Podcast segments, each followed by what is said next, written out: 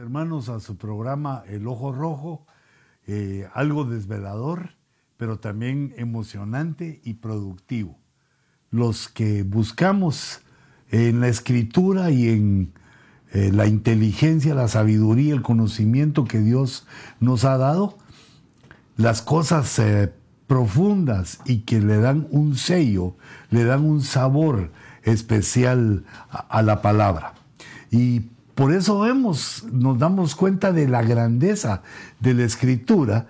No solo nosotros la hemos investigado, no solo nosotros nos ponemos a leerla, sino que esto ha sido desde el tiempo, desde que Moisés recibió los cinco libros eh, primeros, el Pentateuco, a partir de ahí se levantó en el sacerdocio hebreo eh, una búsqueda incesante eh, que para ellos duró 1500 años hasta la venida de Cristo y que Dios le fue añadiendo eh, las escrituras de los profetas, eh, las escrituras poéticas y otras varias escrituras.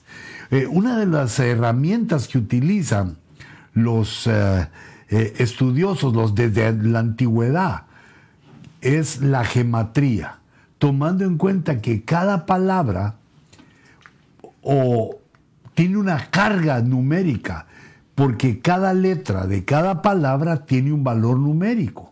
Y si sumamos el valor numérico de cada una de las letras que tiene la palabra, nos da un total, nos da una, como una carga, una, una masa, una fuerza que tiene esa palabra y la podemos eh, eh, poner y entender como número.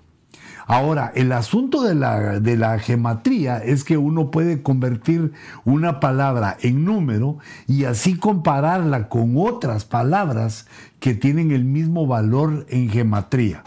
Y eso les da un cierto vínculo que es invisible si no se sabe el valor gemátrico que tiene la palabra.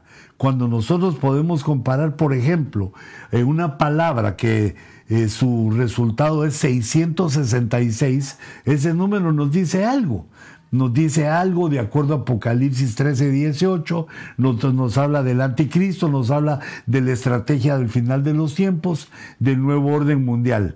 Y cualquier otra palabra que tenga ese mismo significado, ese mismo número, eh, podemos decir que tienen un significado que coincide, que tiene coherencia, que son palabras coherentes, que aunque no se logren discernir, eh, solo con leerla, eh, sí se puede ver que tiene esa conexión eh, con lo numérico. Pero a esto me refiero porque estaba revisando la gematría de coronavirus y hay una oposición eh, como una burla, que lo he comentado en otras ocasiones, pero quiero insistirte, es una burla a, digamos, a lo conspirativo, como que lo conspirativo es eh, para gente que eh, es ignorante, para gente que no, no, no sabe, para gente que está siendo engañada.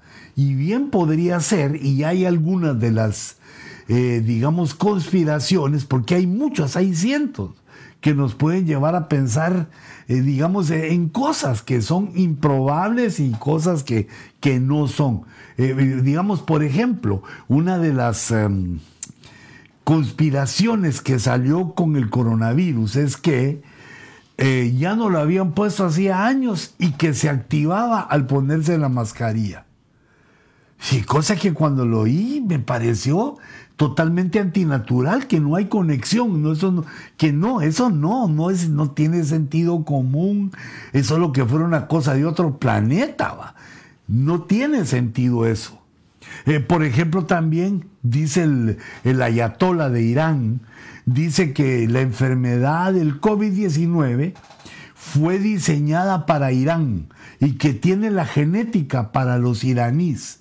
Y es por eso que eh, están cundidos allá con, con el COVID-19, pero él atribuye a que Estados Unidos le hizo algo a la genética o, programó el virus para que buscara la genética iraní. Y también digo yo, esa, esa conspiración, esa, no, no, no, no tiene sentido común, no, no tiene coherencia. Pero eh, fíjate, por ejemplo, yo estaba leyendo y atrajo mi atención eh, que de esa manera, como lo, ves en tu pantalla, se escribe en hebreo COVID-19.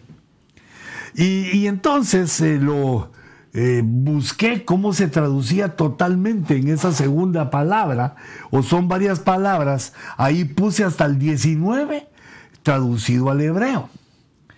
Y entonces resulta que cuando uno utiliza, eh, mete esta palabra coronavirus, aquí no dice COVID-19, sino dice coronavirus 19, primero, después todo en hebreo, lo metemos al traductor Google, eh, y en gematría, gematrix.org, y resulta que da 666.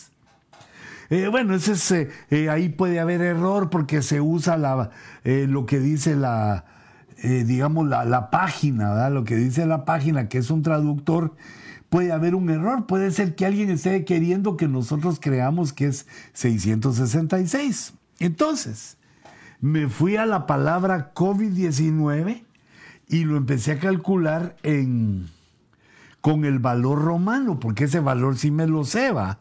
Por ejemplo, sé que la C es 100. La O no está en el calendario, no está en el alfabeto romano, pero utilicé el greco-romano. Como, recordate que lo griego se unió a lo romano. Y entonces ahí sí aparece la O, que es más moderno. Eh, este lenguaje aparece con un valor de 70. La B es 5 y la I es 1 y la D es 500. yo estaba haciendo todo este, eh, todo este enredo y vi que el 19 pues se, suba, se suma 1 más 9 y, y, nos queda 10 también. ¿Se lee bien chicos? Sí. Ni modo si lo puse rojo como el ojo que nos estamos echando hoy. Entonces luego empecé la suma. 100 más 70, más 5 más 1 más 500, pues da 676. Eh, la palabra COVID, esa palabra COVID me da como resultado 676. Pero cuando le agrego el 19, tiene este signo, bueno, 19 es 1 más 9, 10 pero tiene ese signo menos. Ese COVID aquí tiene un signo eh, que yo le puse que es como menos, y entonces son 676 menos 1 más 9, menos 10, igual a 666. Eh, esto ya me pareció y me pareció eh, bueno, me pareció remazo, me pareció correcto para ver que el COVID tiene algo. Es final de los tiempos, eh, tiene cosas conspirativas, porque la conspiración, es cierto que hay unas que no, no existen, son, eh, digamos, tonterías, son inventos, pero hay una conspiración que no podemos obviar, que es la conspiración diabólica contra la humanidad para tener un nuevo orden mundial en el cual reine el anticristo, con todo conforme el, permiso divino que tiene de gobernar el anticristo, siete años sobre la tierra, que es el periodo que nosotros llamamos tribulación. Eh, también investigando de dónde salió la palabra COVID. Eh, estaba viendo este, este significado en inglés. Y aquí en todas estas operaciones tenemos que tener cuidado si se está haciendo, digamos, los valores en inglés, los valores en griego, los valores en hebreo, porque si no, alguien dice, no, yo ya lo hice y no salió el número. Sí, pero no sabemos en qué idioma lo hiciste. Puede ser que en un idioma salga y en otro no. Por ejemplo, el primero que hicimos, el hebreo, decía coronavirus 19 pero ese es un nombre que no se usa. Y por eso puse el siguiente abajo en griego, en romano, COVID-19. Ese es el nombre más usado porque coronavirus es muy largo.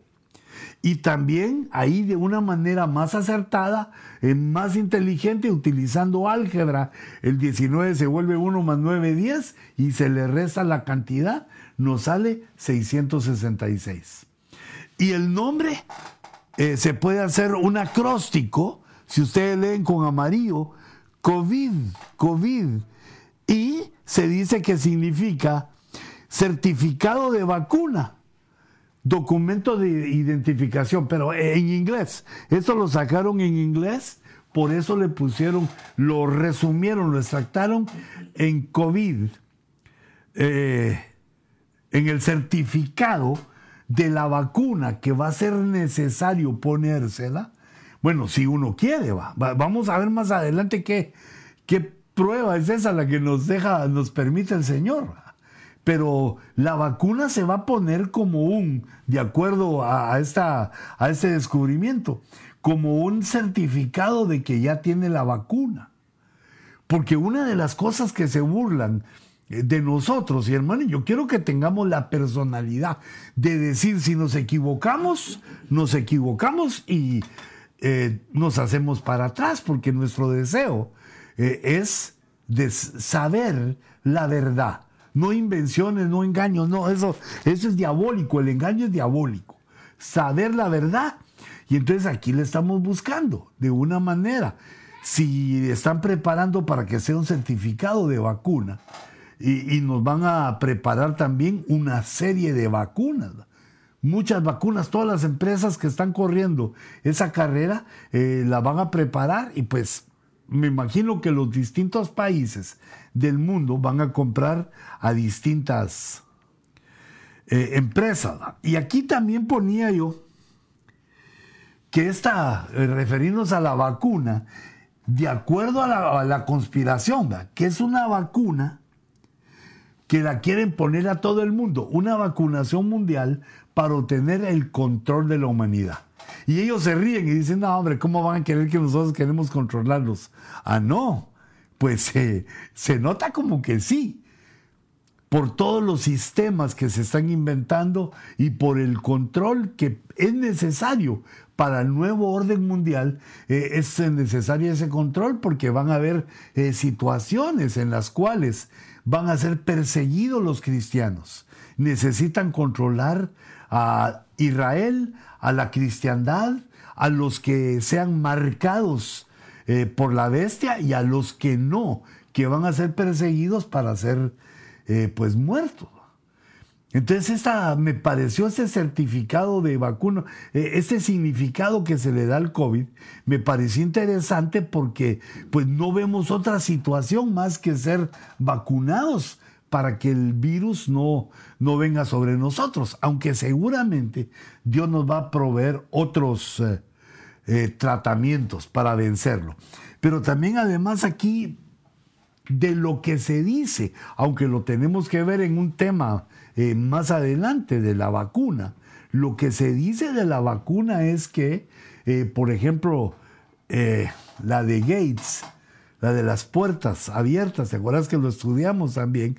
Que esa vacuna que él está proponiendo a la humanidad eh, toca de alguna manera la genética humana, nos cambia, nos va a transformar, nos quiere eh, transformar eh, con la idea de que el COVID no, no nos haga daño pero algunos dicen que esa transformación o ese, ese toque, ese abuso que se le hace, esa violación que se le hace a la genética por medio de la vacuna, puede servir para otras cosas. Eh, primero, eh, para tener eh, un tipo de contacto, de contacto continuo, ya sin ninguna, sin ningún cortapisas para ese control. Aunque yo considero que esta no es la marca porque la marca se va a poner ya en la tribulación y en la gran tribulación, porque no se le va a poner al mundo de un ratito, sino que se va a ir por oleadas eh, vacunando a la gente. Y los cristianos vamos a quedar hasta último porque no queremos y, entonces vamos a ser perseguidos para ver si eh, de qué tamaño es nuestra fe, de qué está constituida nuestra fe, si estamos dispuestos a morir por amor de Cristo. Pero eso no lo debemos, no nos deberíamos de meter, sino que lo que deberíamos de hacer es buscar la paz y la santidad, sin la cual nadie verá al Señor. Buscar a Dios con todo nuestro corazón para participar en el rapto. Ahora, bueno, e, esa fue una de las primeras pensadas. Ahora fíjate, descubriendo otras, eh, otros de este, de este, tipo de gematría, pero eh, de manera del idioma inglés. Fíjate, por ejemplo, resulta que la frase el COVID-19 pandemia, solo que en inglés, como lo puse ahí, sumando el valor de las letras, tiene un valor de 19.300. Y esta otra frase que está arrancado de Apocalipsis 6 y que habla del caballo pálido, también tiene 19.300 como valor. Eh, porque mi, punto para enseñarte esto es que una frase diferente a otra, que podría ser que no tuvieran eh, relación, podría ser que el COVID no tuviera relación con Apocalipsis 6.8 que hemos estudiado, que es el caballo pálido el que trae las pestilencias, las fieras de la tierra, refiriéndose a los microbios. Pero cuando le ponemos gematría, cuando vemos cuáles son las cifras, cuál es el valor de gematría que tiene una oración y otra, vemos que hay coherencia porque es el mismo número. El mismo número quiere decir que tienen una relación, tienen una coherencia que no se mira si no es que le hacemos la prueba de gematría. Por ejemplo, esta otra, coronavirus, valor 904. Y Green Horse, el caballo verde pálido que aparece en Apocalipsis, 904. Quiere decir que eh, el jinete del caballo, del cuarto jinete, el cuarto caballo, tiene relación con el COVID por medio, ¿cómo lo sabemos? Por medio de la gematría. Tienen las frases, tienen un mismo valor numérico. Yo solo me atreví a poner tres, pero hay un montón. Y como te digo, en idioma griego, en idioma em, hebreo, pero esa me gustó en idioma inglés. Mira este coronavirus COVID. Esas tres palabras tienen un valor de 1639. Y caballo pálido, el cuarto sello, también 1639. Con estos tres ejemplos te quiero decir que los estudiosos, los que estudian escritura, los que son expertos en, la gematría, ¿qué nos enseñan? Porque hermano, buscar esto, en lo que estamos buscando esto, saber ni cuánto hemos leído o buscado eh, o hacer otras cosas, esos son personas que Dios las ha llamado a un trabajo específico y también tienen una mente matemática para ir sumando, restando y sabe cuál es la forma que tiene sentido común la matemática, cómo se hacen las, las operaciones, no se inventan, sino que se usan operaciones de aritmética, se usan operaciones de álgebra y, bueno, de acuerdo a lo que uno sabe, cada vez más profunda. Pero nosotros debemos de quedarnos en la aritmética y sin mucho un toquecito al álgebra, porque también si no, ya en lugar de buscar el rema, en lugar de buscar el conocimiento de la escritura leyéndola, se pasa uno solo buscando eh, los números que coinciden. Pero este trabajo, qué tremendo, qué maravilloso, qué exquisito este trabajo que nos hace notar que de acuerdo a la gematría hay una coherencia entre el cuarto sello, que es el caballo pálido, y el COVID-19. ¿Por qué? Por sus valores numéricos encontrados en gematría. Y es que como se insiste, se insiste que eh, el COVID no es una enfermedad. Algunos, ¿va? por eso le puse la pandemia, no es una enfermedad natural, sino que es una enfermedad provocada por el hombre. Y si es provocada por el hombre, entonces quiere decir que estamos ante una conspiración. Y digamos, yo me baso en algunas situaciones que te quiero proponer para eh, encontrar una verdad, una verdad de la realidad si el COVID es una enfermedad que surgió de casualidad, porque así pasó, porque eh, un accidente o algo, y no es una conspiración, pues tendría características, porque fíjate, por ejemplo, cuando comenzó este problema del COVID, se investigó el origen, se investigó que comenzó en China, que se les había escapado el, eh, este microbio que es de alguna manera lo que están tratando de hacer es tener las armas para un encuentro, para una guerra, digamos, eh, microscópica, una guerra biológica eh, en la cual se podría desaparecer fácilmente una gran cantidad de millones. Pero el punto es que lo que, han, lo que se ha investigado, lo que yo considero que puede ser una realidad es que el COVID se investigó y, se tuvo en Estados Unidos, pero cuando se vio el peligro, porque ¿para qué sirve si no para matar gente? ¿Por qué estar investigando eso? Entonces, eh, cancelaron el proyecto, pero los chinos lo robaron y lo siguieron haciendo eh, ahí en Wuhan, en Wuhan, allá donde se les escapó. Entonces es una tecnología gringa, es una, perdón gringo, está muy feo decir, ¿verdad? Porque es gringo. Pero es que a mí me cae bien una palabra que yo de cariño les digo así. Es una tecnología robada a Estados Unidos por China y que además cuando la investigaron tiene vestigios de manipulación, tiene partes de otras enfermedades. Es como que agarraron una licuadora, echaron varias enfermedades y surgió el COVID. Además, nosotros sabíamos desde antes, no solo porque los Illuminatis lo han dejado saber, sino que porque la Biblia habla de dos grandes mortandades, de poblaciones. Ay, aquí puse despoblar, pero he leído que es depoblación, depoblar, que quiere decir eh, que se muera gente porque habemos muchos. Eh, sabíamos, lo habíamos escuchado que de acuerdo al eh, grupo Illuminati, que es uno de los que gobiernan el mundo en el estado profundo, debemos de ser solamente mil millones de personas. Habemos siete mil pasados, ya llegando a ocho mil, o siete mil pasados, digamos, porque son de miles de millones, son siete mil millones.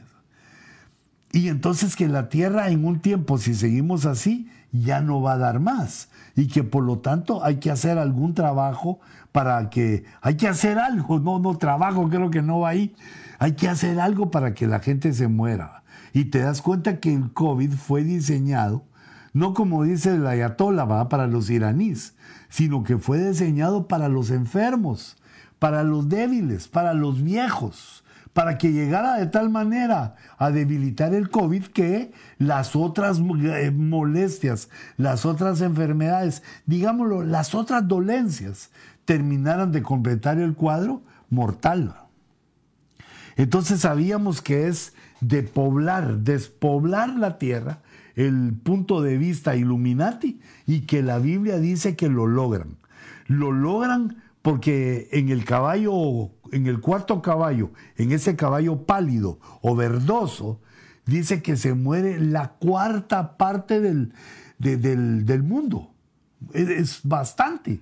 La cuarta parte del mundo son más de 1.500 millones de personas. Se muere la cuarta parte, pero vemos que no solo del COVID, sino que de guerra, eh, el COVID eh, o la pestilencia y también el hambre, el hambre que se va a provocar aquí. Eh, ¿Qué otra cosa?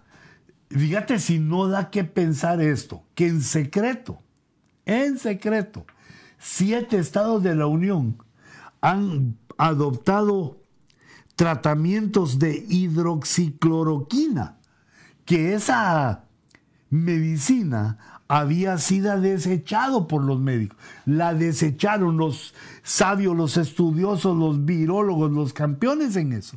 Dijeron que, ah, es que esta palabra sí me la quisiera aprender así de memoria, la hidroxicloroquina, Eso es como cuando la mamá lo mandaba uno a la tienda y le decían, anda a traer tal cosa y uno no le ponía atención y llegaba a la tienda y ¿qué me pidió mi mamá? Bueno, solo te pidió hidroxicloroquina, entonces te la tenés que aprender de memoria. O vas a la, a la farmacia, ay, tengo un dolor, quiero hidro, hidro, y te dan agua, ¿verdad? Porque hidro. Eh, es decir, esta medicina que desecharon, los, eh, el doctor Fachi, que a mí más me parece facha, ese el doctor, no sé si cuentero, no sé qué, no sé qué tiene, pero no se le ve bien. Fue uno de los que dijo que el tratamiento con la hidroxi no servía, que eso no, era un engaño. Y sin embargo el presidente Trump decía cuando él eh, estaba hablando, me recuerdo que en varios de sus discursos oí que dije que él dijo que él tomaba hidroxi. Yo no me atrevería, pero yo dije, bueno, este hombre sí, solo que nos está engañando este también.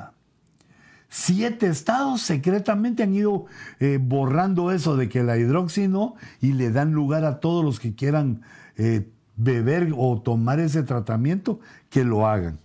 Fíjate otra cosa, las consecuencias económicas que esto, eso quiere decir que aunque la libremos ahorita, eso quiere decir que viene un trancazo económico, hermano.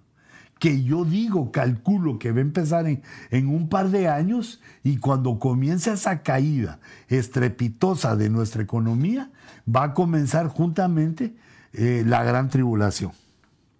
Eh, consecuencias económicas entonces y también la consecuencia económica de las farmacéuticas superpoderosas, supermillonarias, es de que le llenemos de dinero eh, sus finanzas eh, al vendernos ellos la, la vacuna. Y además, fíjate este otro punto, el comunismo, estrategia para debilitar, debilitar al mundo libre y eso provocó protestas, temor, eh, pero fíjate, podía ser, yo considero que, que no es casualidad lo que está pasando, sino que, como te lo he explicado anteriormente, según mi forma de ver, que los países comunistas tienen pactos secretos entre ellos para apoyarse. Eso en la necedad de que no quieren cambiar a la economía de libre mercado, sino quieren ser comunistas. Y eso ya se sabe, ya, hermano, bueno, solo los niños y los que no lo han estudiado, pero la mayoría ya sabe que eso no sirve, no sirve para tener una economía buena. Por eso es que el mundo libre, por eso es que la democracia va arriba de ellos en todo, en economía, en tecnología, en todo, porque la libertad es algo que el hombre necesita para crear. Pero yo aquí decía que esos están en contubernio, están asociados secretamente, entonces se ayudan y van haciendo caer a país por país, engañando a las personas de que eh, se va a ver algo bueno, pero yo no es que me oponga un poquito, sino como dijo aquel, me opongo todo, porque pienso en ti y pienso en los hijos y en mis nietos y mis nietos y toda la gente que vendrá atrás de mí, porque veo cómo eh, son los países que están en esa órbita. Países en los cuales solo las personas que tienen un alto rango pueden disfrutar de las cosas buenas de la vida. Los, los pobres y la clase media, que casi no hay, son los servidores de la gente que está dirigiendo eh, el socialismo o el comunismo. Y eso lo vemos en Cuba, desastre de Cuba, 60 años que ellos le echan la culpa, le echan la culpa al embargo que le tiene Estados Unidos, pero, pero para mí eso no, porque por lo menos ellos producirían algo. Pero no estoy hablando contra los países, sino que se nota que esos están asociados, que tienen pactos secretos y que van votando a país por país. Eh, especialmente de América. Fíjate, por ejemplo, antes de que Cuba cayera, era el país más poderoso en los 50. Lo que pasa es que no había nacido. Pero en los años 50, el país, el segundo país más poderoso después de Estados Unidos, fue Cuba. Lo hicieron caer en el socialismo, en el comunismo, lo tomaron los comunistas y lo exprimieron hasta que, no hasta que dejaron una pobreza como lo vemos ahora 60 años después. lo exprimieron. ¿Y de para qué sirve ese dinero? ¿De dónde sacaron el dinero? Pues del país, lo que era del país. ¿Y qué lo hicieron? Pues lo invirtieron para que siga de pie el comunismo. Es como un capricho. Y luego ahora, digamos, lo hicieron ante nuestros ojos eh, en el siglo XXI. Lo hicieron con Venezuela. Y ahorita le están apuntando a España, porque, hermano, recuérdense que España fue un, un paladín, fue un país conquistador, por eso es que se habla español tanto en el mundo, porque España conquistó, descubrió en África, en, América, casi toda América habla español. Pero, pero fíjate, otra cosita que quisiera entrar aquí. Los Illuminati sabemos que quieren el control mundial. Fíjate, ¿cómo no va a ser una conspiración? Los, Illuminati porque quieren el control mundial. El diablo porque quiere el nuevo orden mundial para revelar a su hijo. Bueno, el ayatollah ahí también lo puse. Entonces, eh, eh, el enemigo tiene la idea de destruir la humanidad y por esto conspira contra nosotros, poniéndonos en guerra, peleando, poniendo a pelear a las naciones, poniendo errores, blasfemias. Se, moviliza el enemigo para hacer que el hombre eh, caiga. Y por eso es que han puesto varios distractores. Eh, bueno, no sé si una cosa o la otra, pero eh, si te das cuenta, todos estos meses que hemos pasado en la cuarentena de la pandemia, han habido al mismo tiempo simulacros militares, al mismo tiempo. No paró para hacer cosas del COVID, sino sí, siguió, eh, siguieron esos simulacros, así como hubo un acto un simulacro previo que se llamó Evento 201, vino ese, ese eh, simulacro antes de la vacuna, eh, perdón, antes de la, del corona, del COVID, y después y durante el COVID, hasta antes de las elecciones, que creo que eso puede marcar, puede marcar un antes y un después. Ese evento 201, impresionante, hermanos. El, ejército de Estados Unidos entrenando lo que haría en una pandemia. ¿Qué tal? Y cuando siente, está en la pandemia. Eh, también esto de los asteroides que algunos dicen que lo del COVID es para distraernos de que un asteroide viene sobre la Tierra. Bueno, ya lo vamos a saber porque es en septiembre. Es en septiembre. Primero dijeron que eh, chocaba el 19 de septiembre. Y se manejó bastante ese número, pero lo que pasa es de que y como que son objetos que no se mueven a una velocidad constante, ahora están dando otra fecha, pero independiente de la fecha que sea, si cae la Tierra va a provocar un desastre. Guárdanos, Señor va a provocar un desastre. Y entonces dicen que para que no pensemos en el desastre, ¿qué es lo que viene del cielo? No, el, los Illuminati nos pusieron ese microbio en la tierra para que estemos atentos. Y aquí otra vez la venta de la vacuna, que eso va a ser un dineral. Y, y fíjate también para ver este punto, si eso no una conspiración, debemos entender lo que se descubrió de la Organización Mundial de la Salud. ¿Qué, ¿Qué, se descubrió con ellos? Pues que estaban en contubernio con China, que estaban trabajando con China, que la defendieron y voluntariamente se esperaron para dar la noticia al mundo para que penetrara lo más profundo que se pudiera en el mundo libre. Porque, digamos, en los países eh, comunistas, todo es mentira, no se saben eh, las, eh, la verdadera cantidad, las estadísticas de muertos, no se saben, se las inventan, las manipulan. Entonces, hermanos, mira, esto va a traer como consecuencia, y, yo te ruego que empieces a hacer tus preguntas, a poner ahí tus preguntas, para que platiquemos un ratito, porque el tiempo se va, pero como, como fuego, como incendio. Fíjate, nosotros tenemos varias figuras de los siete años de tribulación en la Biblia. Una de esas figuras es en Génesis los siete años de hambre de José. ¿Cómo diríamos? Podríamos ver una, una similitud, algo que se le parece.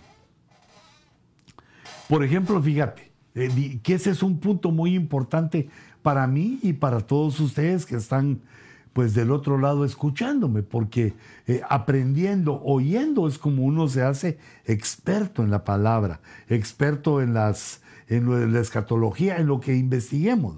Y esta hora es precisamente escatológica.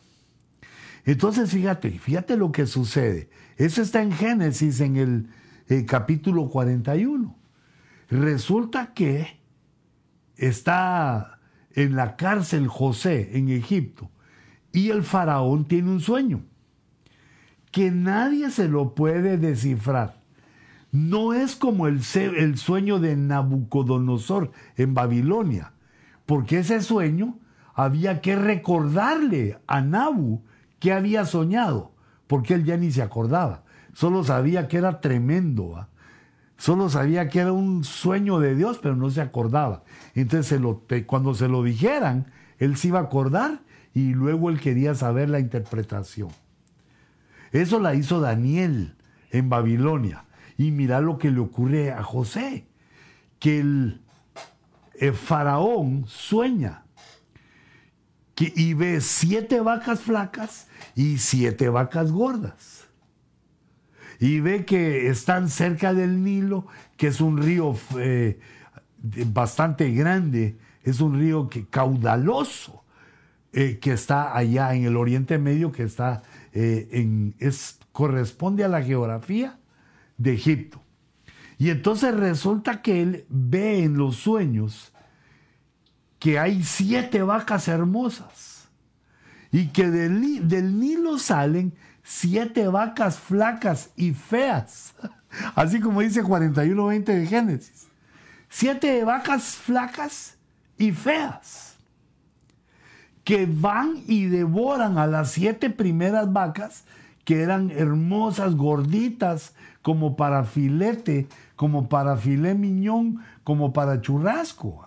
Hermosas estaban las siete vacas y salen siete vacas feas eh, del Nilo. Pero mira, Dice, y las vacas feas, perdón, flacas y feas, devoraron las primeras siete vacas gordas. es un sueño impresionante. Pero cuando las habían devorado, no se podía notar que las hubieran devorado, pues su aspecto era tan feo como al principio. Entonces me desperté, dice eh, Faraón. O sea que Faraón sí se recordaba el sueño, que fue de siete vacas gordas y siete vacas flacas y feas que se comían a las gordas, pero no cambiaban, seguían igual de feas y de flacas. Y entonces luego se despertó Faraón y tuvo otro sueño. En ese sueño, eh, según dice la escritura, dice, he aquí en mi sueño, 41, 22, también vi que siete espigas llenas y buenas crecían en una sola caña. Vio siete vacas y siete espigas. Y he aquí que siete espigas marchitas, menudas y quemadas por el viento solano, brotaron después de aquellas. Entonces ve vacas gordas que son engullidas por las vacas flacas y luego ve espigas buenas, siete espigas llenas y buenas, y otras siete espigas menudas y quemadas. Y estaban las catorce, ¿va? Pero las espigas menudas devoraron a las siete espigas buenas. Y se lo conté a los adivinos, pero no hubo quien me lo podía explicar. Pero tiene que venir alguien de Dios el adversario puede hacer desmanes con sus brujos y con otra gente. Pero la verdad tiene que salir o va a salir por medio de los ministros. los ministros que sepan escatología, como con el corazón bueno, con el corazón bueno, que lo hacen por amor a la palabra, Dios los va a poner eh, en alto. Porque esto del futuro, esto de la profecía, esto de lo que significan las cosas, es eh, un rema que tiene solo el que ha oído la palabra, el que ha estudiado. Digo yo, cualquiera que se prepare, cualquiera que Dios llame y se prepare, empieza a hablar cosas bonitas porque sabe el, eh, la, digamos, la sombra, qué es lo que quiere decir las cosas que están en la Biblia. Y entonces aquí eh, dice eh, este José, dice, las siete vacas flacas y feas que subieron detrás de las gorditas son siete años. Mira, le empieza a dar sentido. Las siete vacas feas son siete años de hambre y las siete vacas gorditas son siete años de prosperidad. Y entonces él aplica y dice, primero van a haber siete años de prosperidad. Luego van a venir las flacas, se comen a las gorditas y van a haber otros siete años de hambre. Dice, y las siete vacas flacas y feas que subieron detrás de ellas son siete años. Y las siete espigas quemadas por el viento solano serán siete años de hambre. Serán siete de hambre y siete de prosperidad. Esto es lo que he dicho a Faraón. Y Dios ha mostrado a Faraón lo que va a hacer. Fíjate lo que trae una palabra escatológica, lo que trae una palabra profética, el que la llegue a entender, va a llegar el momento que también es llamado por otros para que enseñe. Y, y, prácticamente gente ignorante que no ha oído esas cosas antes. Y por eso se causa admiración. Pero el problema es que no se hinche uno. El problema no es que te llame para hacerlo, porque eso Dios ya lo prometió. El problema es que uno se hinche, que en su corazón crea que es muy grande por lo que le está tocando hacer. Esto es lo que he dicho a Faraón. Dios ha mostrado a Faraón lo que va a hacer en el futuro. Fíjate qué deseable saber esto. Dios ha mostrado a Faraón lo que va a hacer en el futuro. He aquí, vienen siete años de gran hambre, perdón, de gran abundancia en toda la tierra de Egipto. Y en el verso 30 dice, y después de ellos vendrán siete años de hambre. Y serán olvidada, será olvidada toda la abundancia en la tierra de Egipto, y el, el hambre asolará la tierra. Entonces fíjate cómo lo ordena eh, José. Primero dice que esos dos sueños son uno solo y que los dos sueños están hablando de lo mismo. Están hablando de años siete vacas gordas son siete años de prosperidad. Que se los va a comer la vaca fea. Los dos primeras eh, o los siete, las siete vacas se comen unas a otras, pero no mejoran. Y esto, es, esto tipifica al socialismo. El socialismo toma el control del país y, como lo hemos visto en Cuba, en Venezuela y en otras, toma el control del país y lo que hace es que eh, empieza a sacar, empieza a sacar y a sacar, empieza a devorar. Es la vaca que come la prosperidad. El país queda, pero sin prosperidad. Y después de ellos, primero siete años de abundancia. Y ahora, después de ellos, vendrán siete años de hambre. Y será olvidada toda la abundancia en la tierra de Egipto. Y el hambre asolará la tierra. Mira, eso es muy importante. Es muy importante. ¿Dónde se pone uno? Porque aquí, eh, en este caso, eh, vemos que el hambre que se desata hace que se olvide la abundancia. Se queda uno con ese recuerdo malo de que no hay, aunque ahorita gracias a Dios hay, y le pido al Señor que no permita que no lo acabemos. Pero tal vez yo lo que te quisiera subrayar es como la mente de el apóstol, no es en el apóstol, de José, como él logra entender lo que Dios está diciendo y que Dios le está señalando el futuro. Digamos, en la escritura podemos encontrar eh, en cada palabra, en, cada pensamiento, siete planos de interpretación.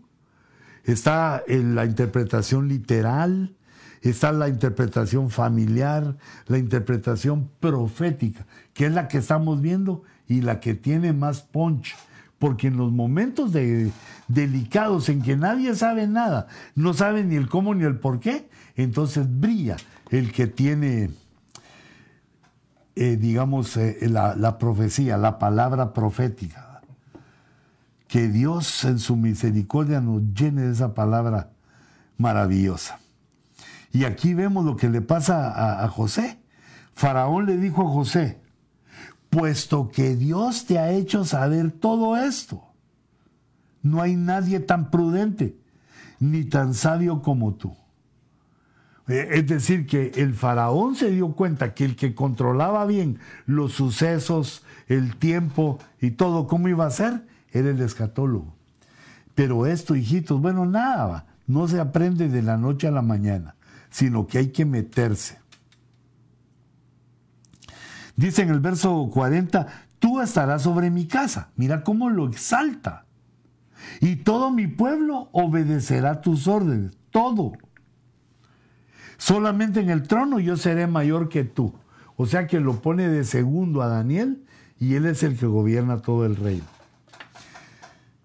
Eh, entonces, ¿qué vemos aquí? En esto primero, eh, a lo que me quiero referir es que Dios que nos da sabiduría es el que nos hace entrever y ver la corona, eh, en este caso, la coronavirus, verlo como lo tipifica eh, la profecía en Génesis. ¿Y cómo? Siete años. Hay siete años de prosperidad. Aunque metí al COVID, porque es lo que estamos viviendo. Date cuenta que el COVID vino y debió haber provocado un colapso económico y no lo logró, sino que las cifras eh, financieras se ven bien. Pero eso no quiere decir que no va a haber colapso, solo que el colapso Dios lo va a trazar unos años para que no ven en el tiempo que estamos sobre la tierra. Entonces, el escatólogo José, el hombre que estaba en la cárcel, al saber discernir el sueño de Faraón, pero mira, e, eso no se puede volver de un día para otro uno, como que de hoy para mañana ya hace algo y a, a ver qué le digo y lo que no sé me lo invento. No, no es canción. No es canción para inventarte lo que falta, ni que le pongas la métrica, sino que aquí es los eh, dones de profecía llevados a su, al entendimiento del ministerio profético, funcionando los dones en el ministerio profético y causando pues admiración, asombro en las personas que ven eh, el entendimiento del escatólogo hijitos, esto Dios nos lo da, pero creo que hemos venido al lugar eh, correcto. Yo no sé si tenemos algunas preguntas. Yo me hago las ilusiones que ahí sale. Eh, eh, hay tantas preguntas y las preguntas son las siguientes. si querés, como estamos ya caminando en José, si querés, empecemos a hablar de ellas porque ya, ya cumplimos una hora casi. Ok, Apóstol, ¿qué opina del kosher, el yerno del presidente actual, ya que él fue el que realizó el pacto de Abraham? Mira, lo miro peligroso y se volvió famoso por su edificio 666. Y como te digo, la gematría quiere decir que algo que esté involucrado en, algo ahí que es secreto. Nosotros nos enteramos de un poquito, pero eh, Comentaba recientemente que cada vez que paso, poso mis ojitos en Daniel capítulo 9 y llego al hombre. El hombre anticristo es identificado ahí como un hombre de pactos, un hombre que hace pacto con muchos y que después corta el pacto a la mitad de la tribulación. y ya y se ve en el capítulo 9 de Daniel que el anticristo va a ser un hombre de pactos. Ahora, este, habría que discernir, aún nos faltan datos para discernir quién es. Pero de que eso ahí hay algo, ahí hay algo. Otra pregunta. ¿Cuál era la segunda? Bendiciones, apóstol. ¿Podría estar relacionado el caballo blanco de Apocalipsis con el Papa? Ya que ahí eh, describe que tiene el arco y se le dijo una corona, salió victorioso para continuar sus victorias. Puesto que se ve que las cosas se van a emporear conforme acerca de la venida de Cristo por su iglesia.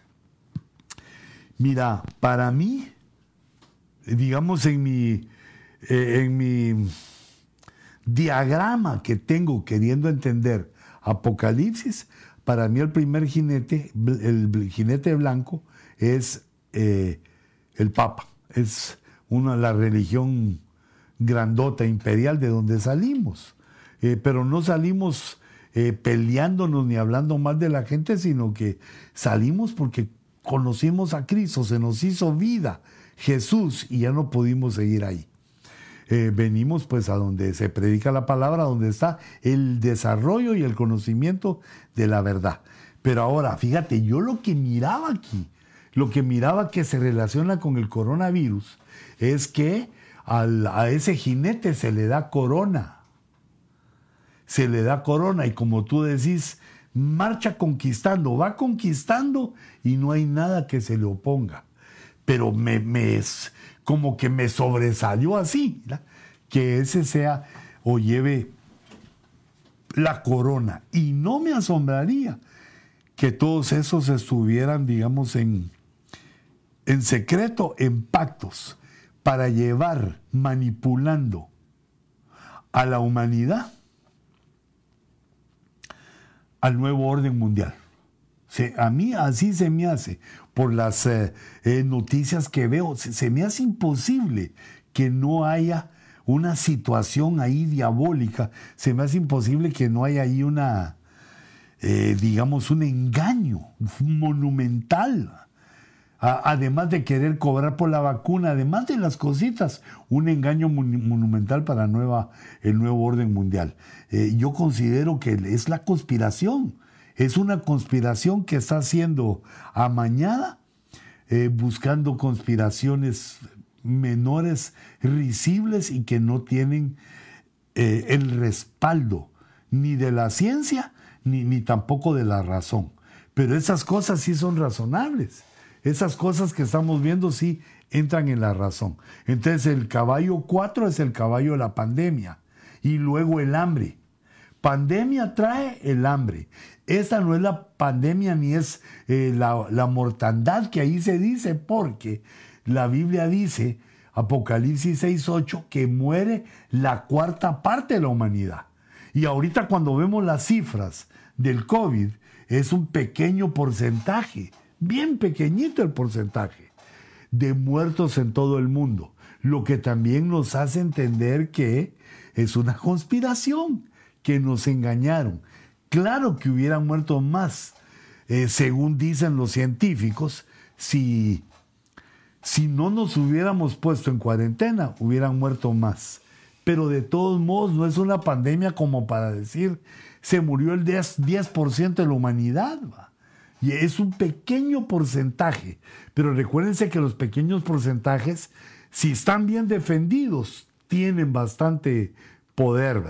Así como, digamos, la llamada homosexual o la llamada del feminismo, son llamados de minorías, porque eh, según los, eh, eh, digamos, los cálculos, las estadísticas que se han hecho, el número de personas homosexuales, por lo menos en Estados Unidos, no llega ni al 2%.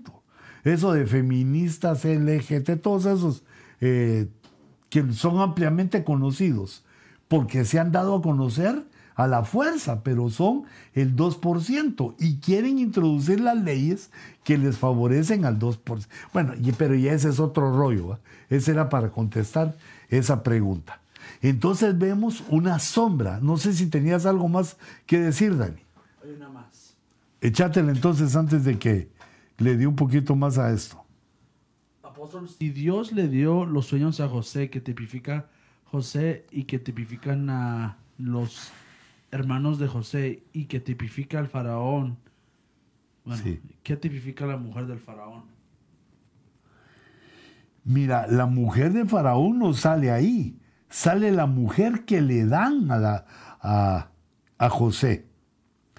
Pero eh, mira, aquí Faraón sale sin esposa, porque Faraón en un momento es figura de Dios, poniendo a José como figura de, Cristo. Y en otro momento, como son figuras, desde otro ángulo, se ve a a Faraón ya haciendo, eh, haciendo cosas en la tribulación como anticristo. Pero fíjate, te lo voy a proponer. El primer punto que te quería mencionar es que el que sabe escatología, el que sabe eh, de mm, profecía, cuando los grandes hombres de la tierra necesiten quien les hable, Dios nos va a llevar, Dios te va a llevar y te va a poner con gente y va a hablar por medio de ti.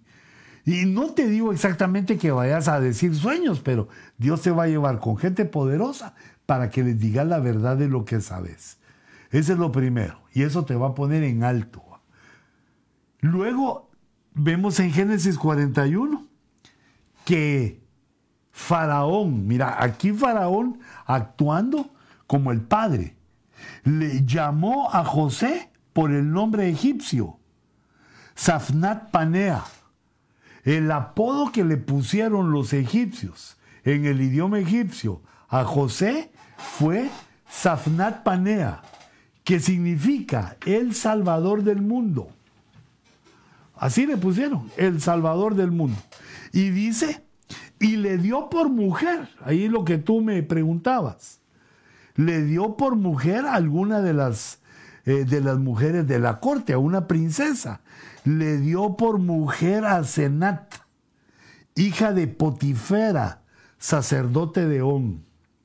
Eh, date cuenta aquí que es el matrimonio de un judío, de un hebreo, José, y de una gentil, Asenat. Fíjate la sombra que se hace eh, de como nosotros ahorita, que somos la iglesia gentil. Somos la iglesia que salimos de Egipto.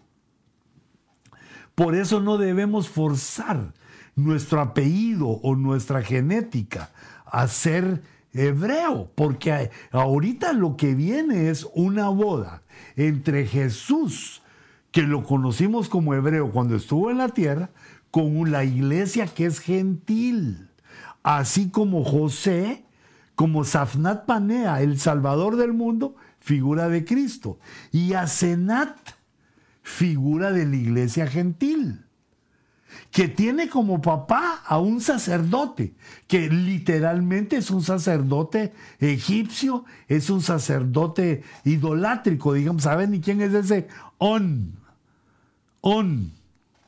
Si no, no sabemos, era un cualquier dios, pero en la figura vemos que también esa mujer, Asenat, esta gentil, tiene un sacerdote, que aquí en figura, la sombra es que Asenat es hija de un sumo sacerdote, de un sacerdote de On. Te date cuenta que los dos, porque por eso es el matrimonio de Cristo y la iglesia, porque Cristo es el Hijo de Dios. Y aquí se mira a Faraón como el Padre y a José eh, como el Salvador del mundo. Y de este lado se ve a la iglesia gentil que los casa, se casan. Y el papá de la iglesia gentil también es Dios, tipificado en ese sacerdote, que literalmente era un sacerdote, eh, digamos, mm, un sacerdote idolátrico. Pero la figura es que la iglesia gentil también es figura de Dios, es hija de Dios. Esa es una figura para dos que se casan. Si, si alguien quiere decir algo, me interrumpís. Solo dice, y salió José por toda la tierra de Egipto. Sí, una más. Bendiciones, apóstol. ¿En qué año de los siete de abundancia piensa que estamos ahora? Sos tremendo. Fíjate, yo pienso que estamos en el quinto año de la prosperidad. Pero ¿en qué me baso para decir eso? Pues eh, una recordadita, recordátelo. Ah, si no tengo, no tengo parque aquí. Pero lo voy a poner a que se. Ay, Dios no mira, miau. Aquí, aquí sí. Va, solo dejarlo un ratito. Mira lo que te quiero leer. Por esa pregunta que me hiciste. Porque eso es parte del estudio. Estaba estudiando y es lo que preparé. Dice, así José almacenó grano en gran abundancia Verso 49. Como la arena del mar, hasta que dejó de medirlo, porque no se podía medir. Fíjate qué abundancia. La abundancia que hemos tenido, no solo en Estados Unidos, una abundancia mundial es la que hemos vivido los años atrás. Y le nacieron a José dos hijos antes de que llegaran los años de hambre, los que le dio a luz a Senat, hija de Potifera, sacerdote de On. Y el primogénito, y al primogénito José le puso el nombre de Manasés, porque dijo, Dios me ha hecho olvidar todo mi trabajo y toda la casa de mi padre Fíjate cómo le, los nombres de los hijos se ponen por algo, por una bendición que uno ha recibido. José dijo, este va a ser Manasés, porque Dios me ha hecho olvidar. Ya no estoy chillando todas las noches en mi cama que eh, cómo estará mi casa, que cómo estará mi nana, qué harían con mis juguetes. Ya olvidé mi casa. Y al segundo le puso por nombre Efraín. Literalmente el nombre de Efraín significa doble fruto. Pero aquí Mira esa traducción qué linda. Dijo, le puse por nombre Efraín porque dije o dijo, Dios me ha hecho fecundo en la tierra de mi aflicción. Fecundo y fértil, doble fruto, prosperidad. Me ha hecho olvidar y me ha dado prosperidad. Esto sucedió antes de que llegaran los años de hambre. Eh, eso quiere decir que eh, la iglesia, Asenat, la figura de la iglesia que está casada con el Salvador del mundo, o, ¿cómo se llama? Se me olvidó todo el, el hebreo, Safnat Panea, no, no ese no es hebreo, el eh, egipcio. Safnat Panea, el Salvador del mundo, eh, le da dos hijos a Senat. A Senat en la iglesia. ¿Y qué hijos son?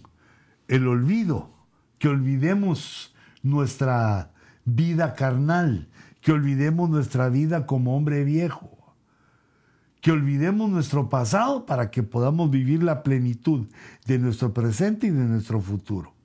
Ese es un fruto que tenemos que dar, el olvido de las cosas viejas para vivir en la novedad en Cristo Jesús. Y luego eh, lo otro es, el otro Efraín, es que hay prosperidad. Eso, por eso esto sucede. Los frutos vienen antes de entrar, antes de llegar a la tribulación, que son los años de hambre. Pero aquí hay otro dato al que quiero llegar para contestar esa pregunta que eh, dejamos en el tintero. José dijo a sus hermanos, José se revela a sus hermanos, no de rebelión, sino de revelar, que ellos no lo conocían, y José les dice, yo soy José, vive todavía mi padre. Pero sus hermanos no podían contestarle, porque estaban atónitos delante de él, asombrados, anonadados, ¿qué? Vos sos José, al que matamos. Y José dijo a sus hermanos, acercaos ahora a mí. Y ellos se acercaron y él dijo otra vez, yo soy vuestro hermano José, a quien vosotros bendiceis a Egipto. Ahora pues, no os entristezcáis, ni os pese el haberme vendido aquí, pues para preservar vidas me envió Dios delante de vosotros. Verso 6, porque en estos dos años ha habido hambre en la tierra y todavía quedan otros cinco años en los cuales no habrá ni siembra ni ciega. E, es decir, que ya habían pasado dos años de prosperidad, cuando se dieron cuenta, cuando José les revela que están viviendo siete años de provisión, siete años de abundancia y que vienen siete años de hambre. Les está diciendo, ya llevamos dos años de abundancia, estamos llenando todos los graneros, llevamos dos años y quedan cinco años todavía de eh, que hay abundancia y luego vienen siete años de hambre.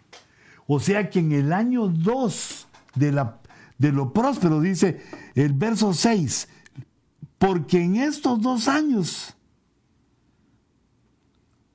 no, lo dije al revés, ¿verdad? Porque en estos dos años ha habido hambre en la tierra. Quiero ver si ya puedo escribir con esto. No.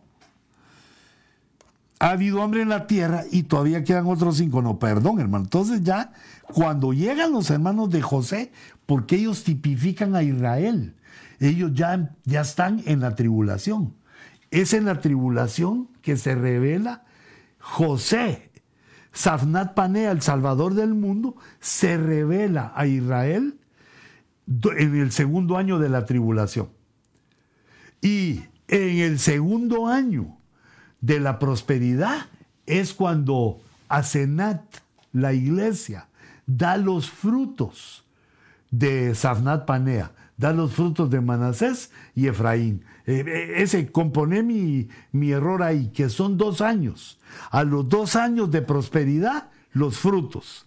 Y entrado ya dos años en la tribulación, ahí ya no son los frutos, sino que es Israel reconociendo a José. Eh, Israel reconociendo a Safnat Panea. Pero date cuenta que la iglesia tiene los frutos antes de las bodas del Cordero, porque son frutos espirituales. Y son para la iglesia que ya está comprometida para casarse. Aunque no se han hecho las bodas del Cordero en el cielo, se acerca. Y eso nos damos cuenta que mientras vamos caminando hacia el rapto y que inicia la tribulación, la iglesia está dando sus frutos, sigue dando sus frutos. Los frutos se dan en la prosperidad porque la iglesia no debe, no debe, oíme, no debe quedarse a la tribulación. No debemos eh, regresar a la tribulación, sino que debemos ser la iglesia que es arrebatados al trono de Cristo y que se casa con el Señor. ¿Y cuál es eh, una de las señales? Es que es la Senat, es la iglesia gentil que da fruto mientras está corriendo los siete años de prosperidad. Y e Israel, ¿dónde aparece? En los dos años, el año segundo del hambre, según Génesis 45 y verso 6. Porque en esos dos años estoy poniendo bien. Vamos a ver. Yo creo que es. No, no, no me funcionó mi lapicito. ¿Cómo no lo puse a, a calibrar? Pero después lo, lo hacemos. ¿A quién, hijo? A cargar, sí se me pasó. ay, Dios mío, ya voy muy tarde. Pero fíjate, porque estoy procurando contestar la pregunta que me hiciste. Génesis 45, 9. Daos prisa y subid a donde mi padre y decidle, así dice tu hijo José. Eso sigue eh, siendo la revelación de Cristo a, Israel. Primero a las doce tribus y luego llama como completando a todo Israel, a, a Jacob, que después tenía como nombre Israel. Son los dos nombres de él, Jacob e Israel. Dile a mi padre, Dios me ha hecho Señor de todo Egipto, Señor de todo el mundo. Ven a mí, no te demores. Y habitarás en la tierra de Gosén y estarás cerca de mí. Tú y tus hijos y los hijos de tus hijos, tus ovejas, tus vacas y todo lo que tienes. Allí proveeré también para ti, pues aún quedan cinco años de hambre. Quiere decir que fue también en el año 2 Así como se reveló a las doce tribus, también se revela a toda la nación en el mundo. Fíjate qué importante, quiere decir que el segundo año y el quinto año son los mencionados aquí. Eh, también el siete, que son siete años de prosperidad y siete años de hambre. Y se menciona dos años, eh, los dos primeros años en la prosperidad y los dos primeros años de la pobreza y del déficit financiero. Y terminando aquel año, ese es otro suceso en el año segundo, en el año segundo de la tribulación, en el año segundo de la pobreza, de las vacas flacas.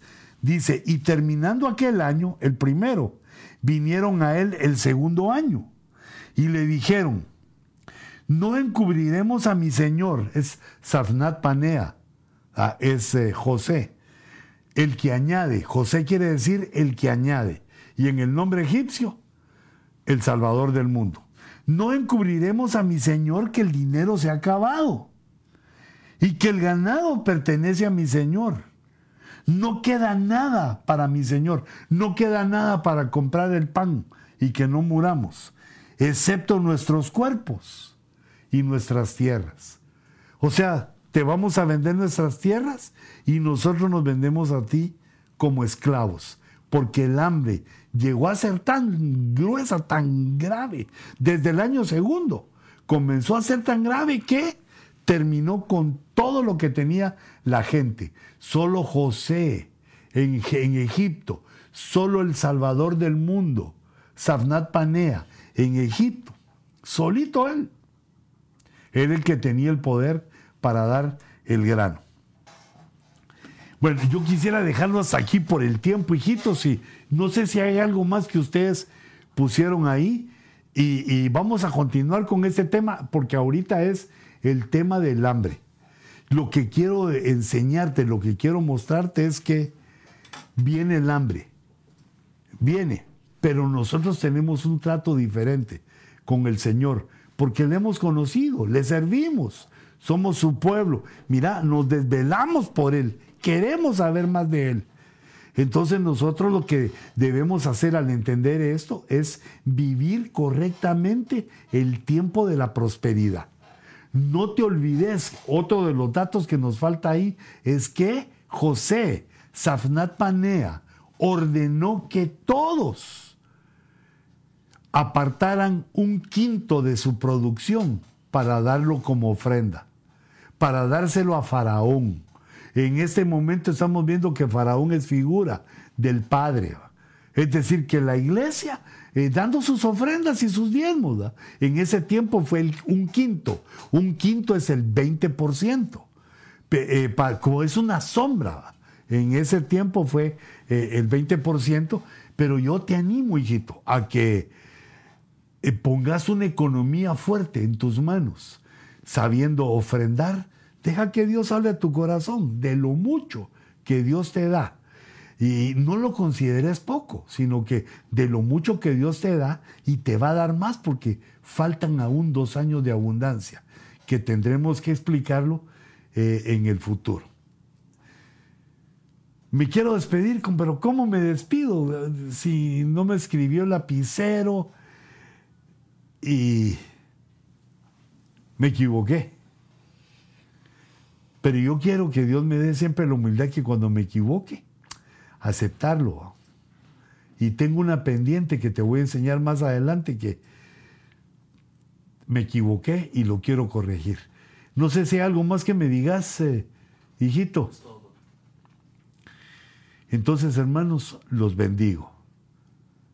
Los bendigo, les traje la información del COVID y que el COVID en su significado tiene una conexión con el anticristo y que lo que sigue, no se ha muerto la gente, la cuarta parte de la tierra no se ha muerto, como dice la escritura, pero la gematría los conecta. Lo que viene es el hambre. Espada, guerra. Hambre y la pestilencia. Caerán mil a nuestra diestra y diez mil a nuestra siniestra, pero a nosotros no llegará. Padre, en el nombre de Jesús, guárdanos, Señor, del virus, guárdanos de toda enfermedad de toda debilidad. Guarda nuestra vida, nuestra familia. Y bendice, Señor, nuestras posesiones, nuestros negocios, nuestro trabajo. Danos prosperidad. Ábrenos puertas, Señor, aquellos que lo anhelan, que lo esperan, que lo crean, que lo creamos que tú nos abres puertas tremendas para hacer la obra en el tiempo que queda, en los días que tú nos concedas, desde aquí hasta el rapto. Bendice a mis hermanos, bendice a los pastores, bendícenos, Señor. Te amamos, te adoramos, te bendecimos y te rogamos que nos des días de victoria. En el nombre de Jesús, los bendigo. Amén. Que Dios les bendiga, hijitos, pastores que me acompañan esta noche, que se han adherido a este eh, discipulado nocturno, noctámbulo. Que Dios les bendiga, que el Señor nos dé una solución y podamos vernos pronto. Bendiciones.